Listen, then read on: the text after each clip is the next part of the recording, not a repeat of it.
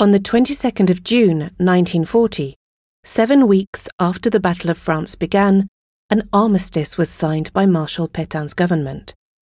The French political climate was strained, and military leaders were in turmoil.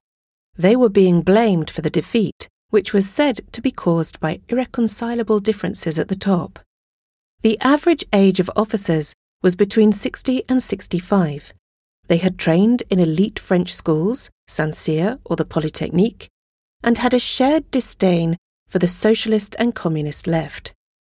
Despite their shared values, rivalries emerged, in particular between the commanding officers Maurice Gamelin and Maxime Weygand. At the beginning of 1940, Gamelin was commander in chief. He was wary of Alphonse Georges, a protege of Weygand, who might replace him.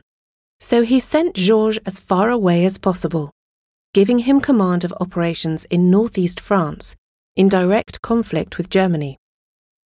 Ultimately, however, Weygand replaced Gamelin as commander in chief on the 17th of May 1940 on the request of Paul Reynaud, the president of the French Council of Ministers of the Third Republic.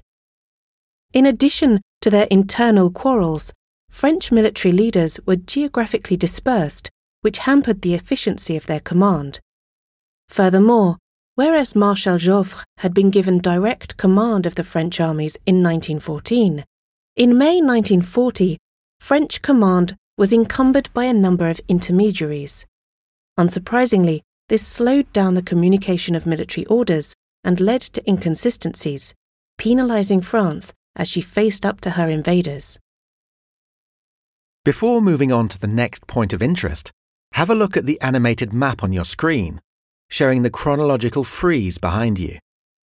It will help you to understand the various military operations in Europe during the Battle of France.